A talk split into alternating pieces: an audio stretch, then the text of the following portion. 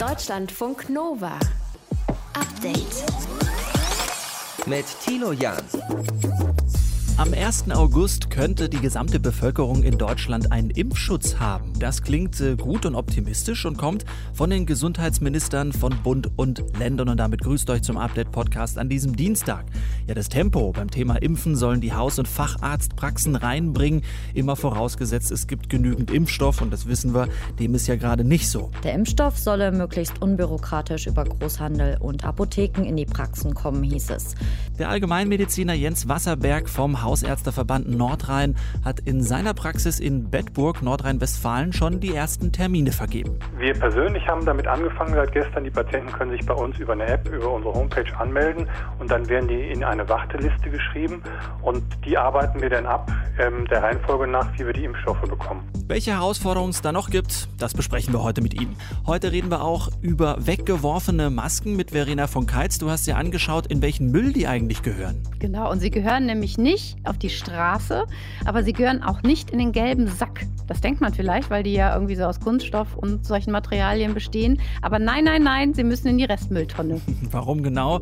Das erklären wir euch später noch. Und er will aufhören. Die Art und Weise, was ich will, das ist wichtig. Ja, Joachim Löw, spätestens am 11. Juli ist Schluss, kommt heute raus. Nach 17 Jahren DFB-Trainer will er seinen Vertrag auflösen. Der DFB hat gesagt, jawohl, vorher musste er aber nochmal eine Europameisterschaft gewinnen. Wie die Art und Weise seines Abschieds aussieht, auch das schauen wir uns heute genauer an. Der Update-Podcast für euch am 9. März. Schön, dass ihr mit dabei seid. Deutschlandfunk Nova. Ab April soll es also losgehen mit den Impfungen in den Hausarztpraxen. Darauf haben sich nun die Gesundheitsministerinnen von Bund und Ländern geeinigt. Das sind noch mal mehr als drei Wochen. In einer Zeit, in der eigentlich nichts dringlicher ist, als das Impfen voranzutreiben, da fragt man sich schon, warum das so lange eigentlich dauert. Zumal viele Hausarztpraxen längst bereit wären. Das hat mir vergangene Woche Dr. Jens Wasserberg erzählt. Er ist Facharzt für Allgemeinmedizin mit eigener Praxis in Bedburg, Nordrhein-Westfalen und er ist Vorstand im Hausärzteverband Nordrhein-Westfalen. Schönen guten Abend, Herr Wasserberg. Ja, grüß Sie. Jetzt noch mal drei Wochen warten. Warum? Das hat einen ganz einfachen Hintergrund, weil es im Moment gar keine Impfstoffe gibt. Die Organisation in den Praxen, die ist ähm, schon sicherlich viel früher soweit, aber ähm, es gibt nicht genug Impfstoffe, die sie verteilen können. Da würde nur ein Bruchteil der Praxen Impfungen bekommen und die ganze Logistik ähm, wäre darauf einfach nicht auszurichten. Das heißt, man kann aktuell bei Ihnen jetzt noch keinen Termin machen zum Impfen für nach dem April? Also wir persönlich haben damit angefangen seit gestern. Die Patienten können sich bei uns über eine App, über unsere Homepage anmelden und dann werden die in eine Warteliste geschrieben und die arbeiten wir dann ab ähm, der Reihenfolge nach, wie wir die Impfstoffe bekommen. Ja, aber Haus- und Fachärzte können ja wirklich der entscheidende Faktor in der Pandemiebekämpfung sein. Der Bund führt 75.000 Praxen auf und wenn die in ihrem Tempo, Herr Wasserberg, von 200 Impfungen die Woche durchkommen, dann wären 15 Millionen Menschen in der Woche geimpft. Das sind doch unfassbare Zahlen. Also wir scharen ja schon seit Wochen mit den Hufen und ähm, wenn man, sage ich mal, uns von der Kette ließe, dann würde das auch sicherlich innerhalb von drei Monaten so sein, dass wir jedem Menschen in Deutschland, der eine Impfung haben möchte, auch ein Angebot machen könnten. Also das ist auf jeden Fall realistisch. Ähm, ist es nur davon abhängig, dass wir genug Impfstoffe in die Praxen auch reinbekommen. Dazu gehört aber auch, dass die vernünftig dahin geliefert werden müssen. Nämlich das ist im Moment noch das Problem. Ähm, das soll über irgendeine so Art Bestellung stattfinden. Und wenn man dann seine Patienten bestellt für die nächste Woche, aber dann ist plötzlich der Impfstoff nicht da, dann hat man ein Problem. Da bahnt sich also vermeintlich äh, die nächste Nummer schon an. Jetzt äh, gehört ja zur Wahrheit auch dazu, dass äh, die Hausärzte im Jahr 20 bis 26 Millionen Grippeimpfungen in sechs Wochen durchheizen. Das ist bei der Corona-Impfung ja ein bisschen aufwendiger. Das ist wohl wahr. Also die Logistik ist das eine, aber die Art und Weise, wie man mit den Patienten in der Praxis umgehen muss und ähm, wie man das Ganze vorbereiten muss, zwingt die Regel äh, dazu, dass man eine extra Sprechstunde dafür macht. Diese mhm. Grippeschutzimpfung gibt man ja quasi so im laufenden Betrieb den Patienten, aber für das, was wir jetzt vor uns haben, wird es sicherlich so sein, dass man da andere Maßnahmen ergreifen muss. Und Schutzkleidung und sowas muss vermutlich ja auch ein bisschen anders hantiert werden bei der Anti-Covid-Impfung, oder? Ganz genau. Also Sie müssen das anders vorbereiten. Sie müssen auch die Patientenströme trennen. Sie sollten auf keinen Fall die Impflinge mit den normalen Patienten gleichzeitig zusammen da haben. Und Sie müssen natürlich auch Ihr Personal schützen, die Räumlichkeiten vorbereiten. Das ist schon eine andere organisatorische Herausforderung. Herr Wasserberg, Sie verdienen ja eigentlich bei dieser Impfung nichts, oder? Also natürlich, äh, wenn man das so sagt, alle Leute denken immer, wir jammern oder irgendwer jammert da immer. Es geht ja auch nicht ums Geld, aber es ist sicherlich so, dass wir da am Ende des Tages Geld drauflegen. Nur mal so als Größenordnung. In einem Impfzentrum kostet eine Impfung im Moment so runtergerechnet auf eine Impfung ungefähr 150 Euro. Und wir sollen jetzt 20 Euro dafür bekommen. Und wenn Sie davon das ganze Personal, die Organisation, Vor- und Nachlauf und dann auch noch die Hygieneartikel dafür bezahlen wollen, dann können Sie damit sicherlich kein Geld verdienen. Ja, die Frage ist, warum sollten Sie es dann tun? Weil wir ähm, tatsächlich Ärzte sind und weil wir das Gefühl haben, dass wir an dieser Stelle das in die Hand nehmen müssen, damit wir endlich mal auch eine positive Botschaft bekommen. Wenn wir es schaffen, die Leute durchzuimpfen, dann haben wir tatsächlich eine Perspektive. Und ich als Hausarzt merke das jeden Tag, die Leute sind langsam auch ziemlich mürbe. Und da muss man auch mal positive Nachrichten verbreiten. Und das wäre wirklich in unser allem Interesse, das schnell durchzuziehen und dann haben wir auch die nächste Stufe erreicht und dann haben wir vielleicht auch ein großes Teil von dem hinter uns gelassen, was uns jetzt über zwölf Monate doch sehr stark belastet hat.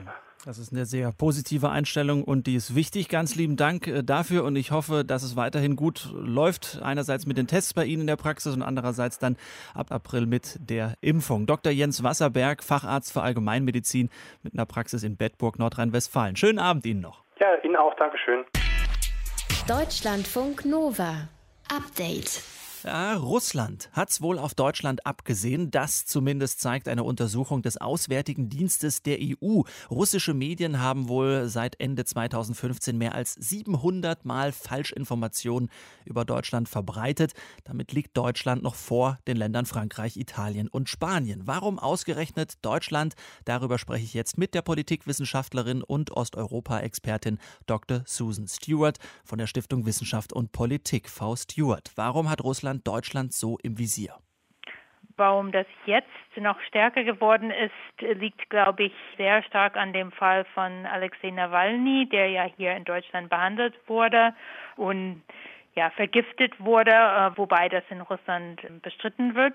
Hm. Und es liegt natürlich auch daran, dass auch vor diesem Fall Nawalny es ein paar andere Fälle gegeben hat, nämlich der sogenannte Tiergartenmord und auch noch der Cyberangriff auf den Bundestag 2015, wo äh, erst letztes Jahr festgestellt worden ist, dass das höchstwahrscheinlich aus Russland kam und mit staatlichen Stellen zusammenhängt.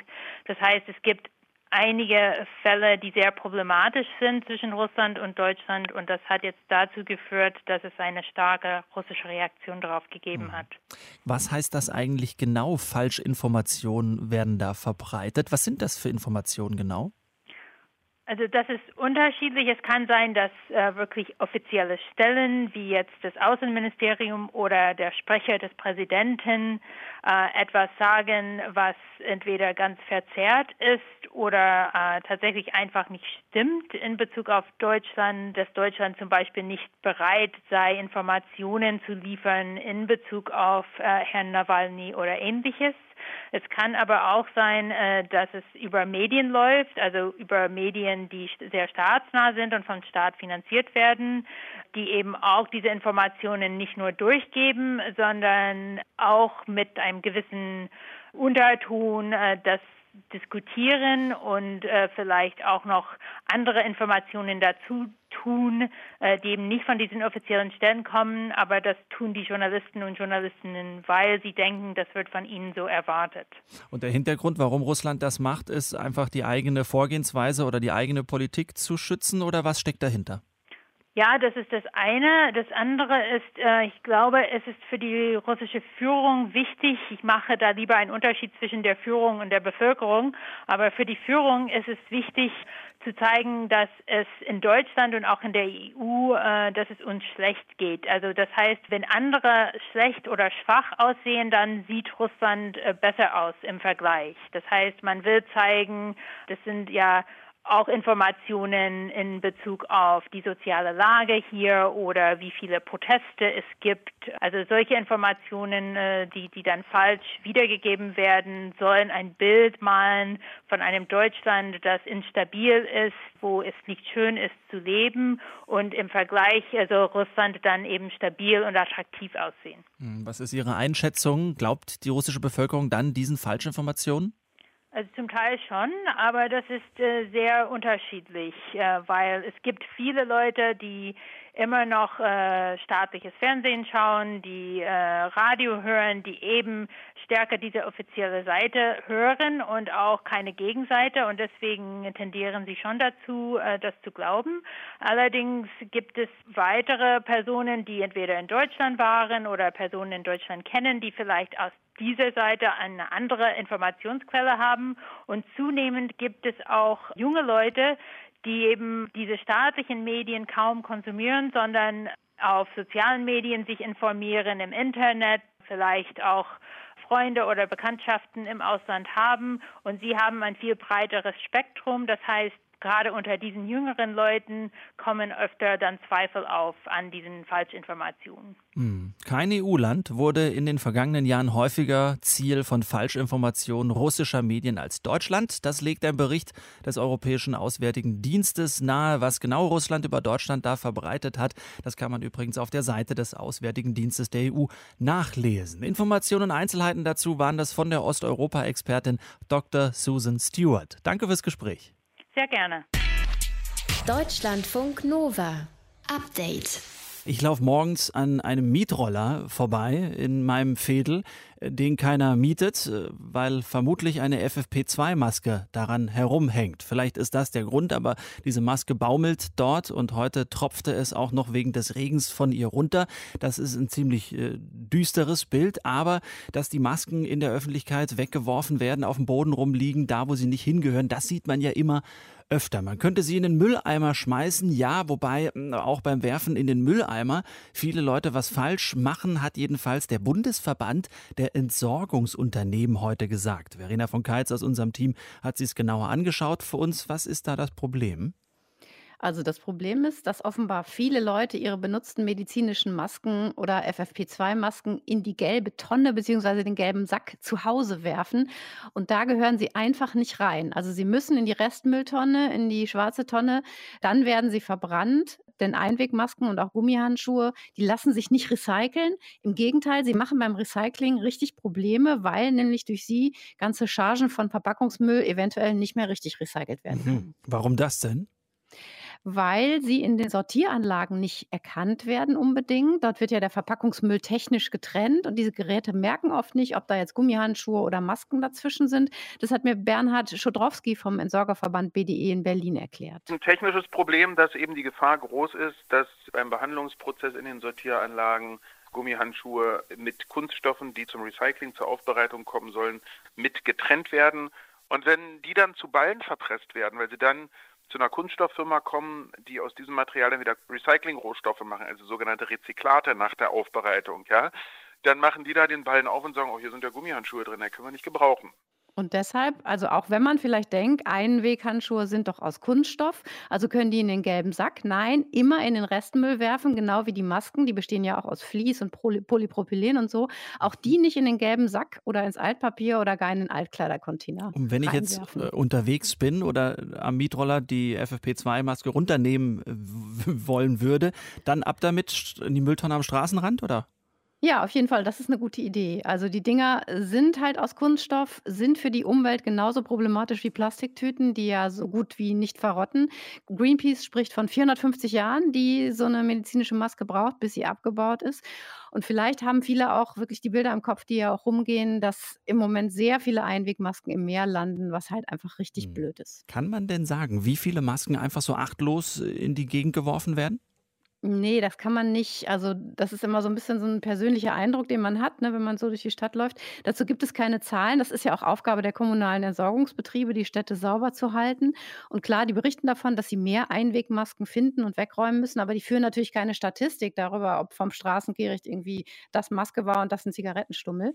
Der Bund für Umwelt und Naturschutz, der hat zwar mal hochgerechnet, dass in Baden-Württemberg 78 Tonnen Maskenmüll pro Tag anfiele, wenn jetzt alle Menschen in Baden-Württemberg ihre FFP2 oder ähnlichen Masken nach einmaligem Tragen wegwerfen würde.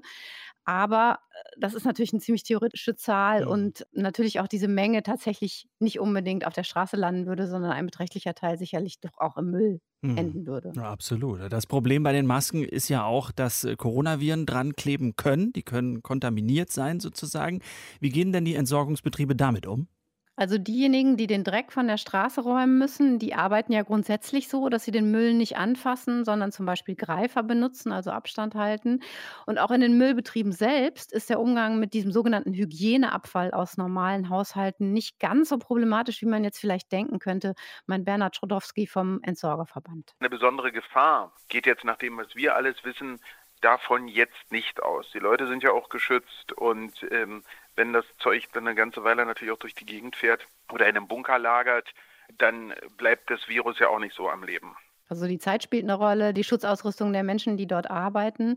Und auch, weil es ja normaler Haushaltsmüll ist. Also es ist jetzt kein Klinikabfall, in dem potenziell viel mehr Sachen in Kontakt waren mit dem hm. Virus. Aber so rein hypothetisch, wenn ich jetzt tatsächlich Covid-19 habe, dann geht von meinem Müll ja doch eine Gefahr aus. Also auf jeden Fall wird in dem Fall geraten, möglichst den gesamten Müll, den du produzierst, im Restmüll zu entsorgen. Also dann auch nicht mehr Mülltrennung zu betreiben. Das gut zu verschließen in einem reißfesten Plastikbeutel. Das sagt zum Beispiel das Bundesumweltministerium.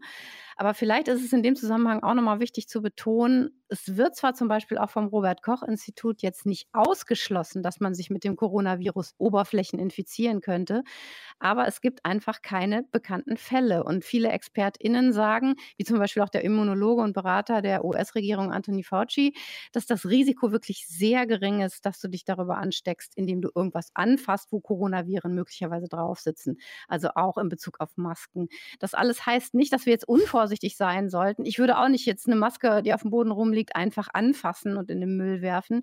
Aber wir müssen eben auch keine Angst haben, dass uns die Viren von benutzten Masken, die auf der Straße liegen, einfach anspringen. Hm, Masken gehören auf jeden Fall, das halten wir fest, in den Restmüll und nicht in den Park, auf die Straße und auf keinen Fall in den gelben Sack. Da stören sie nämlich den Recyclingprozess. Erklärt hat uns das Verena von Keitz aus unserem Team. Deutschlandfunk Nova. Update. Das Schlimmste, was einem passieren kann, ist, wenn man in seinem kleinen Garten, vielleicht im Schrebergarten, das Beet umgräbt und man findet was Römisches. Eine Tasse oder ein Stück Mauer, dann kann man sich eigentlich schon die nächsten 20 Jahre von seinem Garten verabschieden, weil im schlimmsten Fall da ein römisches Museum hingesetzt wird. Klar, natürlich sind solche spektakulären Entdeckungen und Funde kulturgeschichtlich interessant. Keine Frage. Deutschlandfunk Nova-Reporter Martin Krinner hat da was entdeckt. Nordgermersleben ist ein kleines Dorf in Sachsen-Anhalt. Knapp 900 Einwohner leben dort. Nach Magdeburg fährt man mit dem Auto etwa eine halbe Stunde. Und in Nordgermersleben hat vor kurzem ein Mann seinen Spaten in die Hand genommen und hat im Garten eine Grube ausgehoben. Er wollte einen Swimmingpool bauen. Ungefähr 30 Zentimeter tief ist er gekommen, aber dann ist er unter der Oberfläche auf einen harten Gegenstand gestoßen. Daneben ein zweiter, Metall. Der Mann gräbt weiter und findet, aus Sicht der Archäologie, einen wahren Schatz. Eine Lanze, Bruchstücke eines Schwertes und einen Schädel. Er gibt dem Landesamt für Denkmalpflege Bescheid und dort finden die Experten heraus, der Mann hatte ein uraltes Grab in seinem Garten. Das eines Kriegers, der vor ungefähr 3200 Jahren, also in der Bronzezeit, dort beerdigt wurde. Wow. Wenn über solche Funde berichtet wird, dann juckt es vielen Leuten in den Fingern. Allerdings einfach so losziehen, in den Wald, auf ein Feld, mit einem Metalldetektor zum Beispiel oder gleich losgraben, das geht nicht, meint Carsten Konze. Er ist Hobbyarchäologe und gibt auf seinem YouTube-Kanal German Treasure Hunter Tipps für Leute, die sich auch gerne mal auf Schatzsuche begeben würden. Als erstes sollte man sich, äh, bevor man in dieses Hobby einsteigt, mal generell mit dem Thema Genehmigung befassen. Das ist nämlich von Bundesland zu Bundesland unterschiedlich. Ich darf zum Beispiel auch in gewissen Bundesländern gar nicht mit dem Metalldetektor suchen gehen, zum Beispiel in Schleswig-Holstein, als es verboten. Die meisten Bundesländer lassen die Suche mit dem Metalldetektor aber zu, vorausgesetzt, man hat sich vorher die amtliche Erlaubnis geholt. Ein Sonderfall ist nur Bayern, da ist es nämlich generell erlaubt. Naja, den Grundstückseigentümer sollte man natürlich auch vorher fragen. Ein Problem bekommt aber jeder, auch in Bayern, der einen wertvollen Gegenstand ausgraben möchte. Interessante Fundstücke muss man nämlich im Boden belassen und den Behörden Bescheid geben. Einfach so mitnehmen ist verboten. Das ist dann einfach ganz kleine Unterschlagung. Das kann eine Geldstrafe nach sich ziehen oder aber eine Bewährungsstrafe vielleicht auch, äh, ja, ich will jetzt nicht spekulieren, aber also man sollte schon genauer aufpassen, was man da macht. Eine Strafe folgt auf jeden Fall. Was in letzter Zeit allerdings häufiger vorkommt, sind Gartenfunde wie der in Nordgermersleben. Das meint jedenfalls Susanne Friederich vom Landesamt für Denkmalpflege und Archäologie in Sachsen-Anhalt. Und wahrscheinlich liegt das an der Pandemie. Wegfahren geht ja nicht, dann machen sich die Leute halt den Garten hübsch. Wer allerdings auf dem eigenen Grundstück ein antikes Schwert, ein paar alte Steinkrüge oder eine Schachtel mit römischen Silbermünzen ausgräbt, der muss das ebenfalls melden. Es könnte ja sein, dass diese Gegenstände von besonderem Wert für die Wissenschaft sind, und dann werden sie unter Umständen automatisch Eigentum des jeweiligen Landes. Denn bei all dem Schatzfieber, was ich nachvollziehen kann, auch wo dann auch mal die eine Gehirnhälfte ausschalten kann, ja, ähm, sollte man trotzdem nicht vergessen, es geht nicht darum, dass dir jemand was wegnehmen möchte, sondern es geht darum, dass dieser Fund verortet werden soll. Wenn man das ernst äh, meint in dem Hobby, dass man zum Beispiel auch, wenn man nur eine, äh, zum Beispiel römische Silbermünze findet, äh, davon ein GPS-Foto machen, dass man die Verortung hat, also dass der Archäologe später ganz genau feststellen feststellen kann, von wo kommt denn die Münze oder von wo kommt denn die Scherbe. Also das ist im Prinzip wichtig, um nachher so eine Art Geschichtspuzzle auch zusammensetzen zu können und um Zusammenhänge in der zum Beispiel Spätantike wiederherstellen zu können. Und wenn man seinen Fund dann sofort meldet, egal ob der jetzt vom Feld kommt oder aus dem eigenen Vorgarten, dann hat man auch in fast allen Bundesländern das Recht auf eine Belohnung und die sollte dann in dem Fall auch nicht zu klein ausfallen. Hm. Stellt sich aber die Frage, was heißt denn jetzt nicht zu klein? Du wirst nicht entschädigt, also du bekommst nicht äh, das aufgerechnet mit den Münzen, die du da gefunden hast, aber du bekommst eine angemessene Belohnung und ja, da sollte man schon so sich im Rahmen bewegen. Das ist immer so ein bisschen Ermessenssache, keiner will sich also wirklich festlegen, aber ich denke mal so ja, 25, 30 Prozent sollte da der Staat schon springen lassen. Und wer weiß, vielleicht sind dann am Ende sogar noch ein paar Freikarten fürs Museum drin. Deutschlandfunk Nova. Update. Gelungene Integration ist ein wesentlicher äh, Bestandteil dessen, was wir insgesamt in unserer Gesellschaft diskutieren, nämlich des Zusammenhalts in unserer Gesellschaft. Bundeskanzlerin Angela Merkel hat sich heute intensiv mit dem Thema Integration beschäftigt. Aber nicht nur sie, etwa 120 Vertreterinnen und Vertreter von Bund, Ländern, Kommunen und Migrationsorganisationen haben sich da heute getroffen, digital zum 13. Integrationsgipfel. Amelie Fröhlich ist unserer Nachrichtenredaktion. Ist denn dabei was Konkretes beschlossen worden? Ja, die Teilnehmenden haben einen nationalen Aktionsplan auf den Weg gebracht. Der listet mehr als 100 konkrete Projekte auf mit dem Ziel, Integration auf allen Ebenen und in allen Lebensbereichen systematisch voranzubringen und den gesellschaftlichen Zusammenhalt zu stärken. Merkel hat ja den Zusammenhalt gerade in dem O-Ton angesprochen. Klingt gut, äh, klingt aber auch abstrakt. Kannst du dann nochmal ein Beispiel für so ein Projekt nennen? Bei einem geht es etwa um Integrationsscouts. Das sind Auszubildende, die in ihrem Betrieb Geflüchtete unterstützen, die da auch eine Ausbildung machen. Das Projekt nennt sich Unternehmen integrieren Flüchtlinge. Der Gedanke dahinter ist, Azubis übernehmen direkt Verantwortung, fördern die Integration und machen das auch in ihrem Unternehmen dann sichtbar. Die Integrationsbeauftragte der Bundesregierung, Annette Wiedmann-Maut, sagt, dass äh, für diesen nationalen Aktionsplan überall Ausschau gehalten wurde nach erfolgsversprechenden Projekten. Also man hat geguckt, was sind gute Projekte, die sich im Kleinen zum Beispiel in einer Kommune bewährt haben und die man dann auf ganz Deutschland ausweiten kann. Insgesamt sieht der Aktionsplan Maßnahmen auf fünf Stufen vor. Was sind das für Stufen? Also es geht los mit einer Stufe, die schon vor der Zuwanderung beginnt. In den Herkunftsländern sollen Aufklärungsangebote gemacht werden. Die zweite Stufe, die dreht sich um die Erstintegration, also in Deutschland Sprachförderung etwa oder die Anerkennung von Bildungsabschlüssen, das ist ja auch ganz wichtig. Phase 3 befasst sich mit der Eingliederung, zum Beispiel in den Arbeitsmarkt. In der vierten Stufe geht es dann um das Zusammenwachsen als Gesellschaft, also mehr Teilhabe in Kultur, in Medien und im Sport. Und Phase 5 beschäftigt sich damit, diesen Zusammenhalt und die Zusammengehörigkeit dann zu festigen. Hm, also alles ziemlich umfassend. Wie sind ja. die Reaktionen auf den Integrationsgipfel? Die Opposition kritisiert das Ergebnis als zu vage, zu unverbindlich. Das bemängeln Grüne, Linke und FDP, aber auch der Deutsche Gewerkschaftsbund und einige Migrationsverbände. Die migrationspolitische Sprecherin der FDP-Bundestagsfraktion, Linda Teuteberg, etwa sagt, es gebe kein Ankündigungs-, sondern ein Umsetzungsdefizit. Laut FDP braucht es längere Integrationskurse und einen differenzierten Sprachunterricht an Schulen. Die Grünen finden, jetzt gilt es, Vielfalt auch gesetzlich festzuhalten. Die integrationspolitische Sprecherin im Bundestag, Phyllis Polat, fordert eine Quote für Menschen mit Zuwanderungsgeschichte in der Bundesverwaltung. Es muss gesetzgeberisch sichergestellt werden, dass Menschen mit Diskriminierungserfahrung sowohl in der Bundesverwaltung als auch in Bundesgremien angemessen vertreten sind. Nur 12 Prozent der Beschäftigten bei Bundesbehörden haben eine Migrationsgeschichte. Ja, und Grünenpolitikerin Polat fordert auch ein neues Staatsangehörigkeitsgesetz, äh, schwieriges Wort, das den Doppelpass grundsätzlich zulässt. Für viele Eingewanderte gilt nämlich nach wie vor, dass sie sich als Erwachsene für eine Staatsangehörigkeit entscheiden müssen. Erstmal wird das aber wohl nicht kommen, denn im September ist ja Bundestagswahl und das heute, das war der letzte Integrationsgipfel in dieser Legislaturperiode. 120 hm. Teilnehmende von Bund, Ländern, Kommunen und Migrationsorganisationen haben sich da heute zum Integrationsgipfel getroffen und eben, wie wir gerade gehört haben, einen nationalen Aktionsplan verabschiedet. Die Informationen dazu kamen von Amelie Fröhlich aus unserer Nachrichtenredaktion. Deutschlandfunk Nova.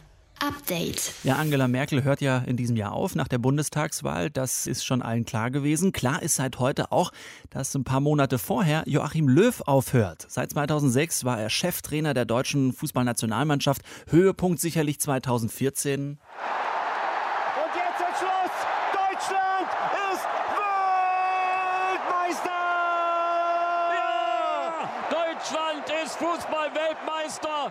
Ja, und danach lief's nicht mehr so rund, kann man sagen. Heute hat Joachim Löw bekannt gegeben, seinen Vertrag beim DFB, der noch bis 2022 ging, nach der Europameisterschaft im Sommer aufzulösen. Nick Potthoff aus der Deutschlandfunk Nova Redaktion hat sich das für uns genauer angeschaut. Wie sind denn die ersten Reaktionen auf diesen Rücktritt? Also viele Trainer und Vereinschefs, die loben Joachim Löw erstmal für das, was er erreicht hat, gratulieren ihm, also wirklich durch die Bank. Ob das jetzt die Verantwortlichen von Bayern München, Borussia Dortmund oder dem DFB sind, das klingt eigentlich alles so wie das, was Julian Nagelsmann, Trainer von Leipzig, heute schon gesagt hat. Er hat einen extremen Impact gehabt auf den deutschen Fußball, speziell auf die Nationalmannschaft, hat viele Erfolge gehabt, hat, ja, glaube ich, auch eine Epoche geprägt mit ja, Titeln. Ja, und das stimmt. Unter Löw hat sich der deutsche Fußball spielerisch neu erfunden. Neben einem WM-Titel kam das Team immer ins Halbfinale von Europa- und Weltmeisterschaften, ja, außer halt 2018 bei dieser WM in Russland. Unter Fans sind die Reaktionen dagegen wirklich gespaltener. Viele danken ihm da auch, aber einige sagen ihm auch, dass dieser Rücktritt Jahre zu spät käme. Hm. Jetzt im Sommer soll ja, Stand jetzt zumindest, die Europameisterschaft stattfinden. Die will er noch mitnehmen. Warum erklärt er jetzt drei Monate vorher, dass er dann aufhört? Also ich glaube vor allem Kontrolle. Für ihn ist es ein guter Zeitpunkt, dann zu gehen, während er es noch selbst in der eigenen Hand hat. Also bevor er gegangen wird, geht er selbst. Und dann ist auch Ruhe in der Vorbereitung auf die EM im Sommer. Denn die Kritik an ihm, die wurde ja seit der WM 2018 immer lauter. Vor allem, als er für einen Umbruch im Team die drei Weltmeister Mats Hummels, Jerome Boateng und Thomas Müller aus dem Team genommen hat. Drei absolute Fanlieblinge, das wurde ihm echt richtig übel genommen. Ja, und die drei Spieler sind ja eigentlich bis heute immer noch Thema. Ja, genau, weil alle drei auch seit geraumer Zeit wieder richtig stark spielen und in der Nationalelf gleichzeitig dieser Umbruch echt eher mäßig lief. Und auch andere Nationalspieler haben das zunehmend kritisch gesehen. Toni Kroos meinte erst neulich, ob Yogis Plan aufgegangen sei. Zitat, das stelle er einfach mal in Frage. Also man merkt auch unter den Spielern hat sein Standing anscheinend gelitten und letztlich auch beim DFB selbst. Das letzte Spiel im November, das war eine 0 zu 6 Niederlage gegen Spanien und danach musste Löw schon zum Rapport. Damals hat man schon überlegt, überlegt, na, wird er vielleicht jetzt schon entlassen? Wurde er nicht und hat jetzt selbst die Entscheidung gefällt. Was würdest du sagen, was bedeutet das jetzt für die Europameisterschaft dieses Jahr? Also erstmal kann man sich jetzt beim DFB in Ruhe darauf vorbereiten, ohne dass diese Trainerfrage dauernd im Raum steht. Das ist schon clever. Und dazu hat Löw zuletzt schon verstärkt die Öffentlichkeit gesucht und erstmals auch angekündigt, eventuell doch Hummels, Müller und Boateng zur EM mitzunehmen. Diesen Umbruch dafür zu unterbrechen, das hatte er davor immer ausgeschlossen. Aber bei der EM hat Deutschland halt eine starke Gruppe mit Frankreich, Portugal und Ungarn. Und jetzt kann Löw da hoffentlich mit der bestmöglichen Mannschaft nochmal ein gutes letztes Turnier spielen und vielleicht auch hoffen, dass die Spieler nochmal besonders motiviert motiviert sind, ihm guten Abschied zu bereiten. Jetzt haben wir 80 Millionen BundestrainerInnen in Deutschland. Wer folgt auf Joachim Löw? Ja, klar, es werden in nächster Zeit echt viele Namen aufkommen. Also besonders beliebt unter Fans wäre sicher Jürgen Klopp als Lösung gewesen. Das wäre die ganz große Lösung gewesen. Ne? Erfolgstrainer bei Liverpool, dort Champions League und Meisterschaft gewonnen. Der ist auch gerade erstmals in einer echten Krise da, mit Liverpool nur auf Platz 8. Aber, muss ich Leute enttäuschen, er hat heute direkt gesagt, er steht im Sommer nicht zur Verfügung. Nein, ich werde in oder nach diesem Sommer, wann auch immer das sein wird, werde ich nicht als Bundestrainer, als möglicher Bundestrainer zur Verfügung stehen. Ich habe noch einen Dreijahresvertrag bei Liverpool im Sommer. So eine ganz einfache Aussage. Also eine ganz einfache Situation. Also man unterschreibt Verträge und im, im Allgemeinen versucht man sich daran zu halten. Alles immer, im Leben ist immer Timing.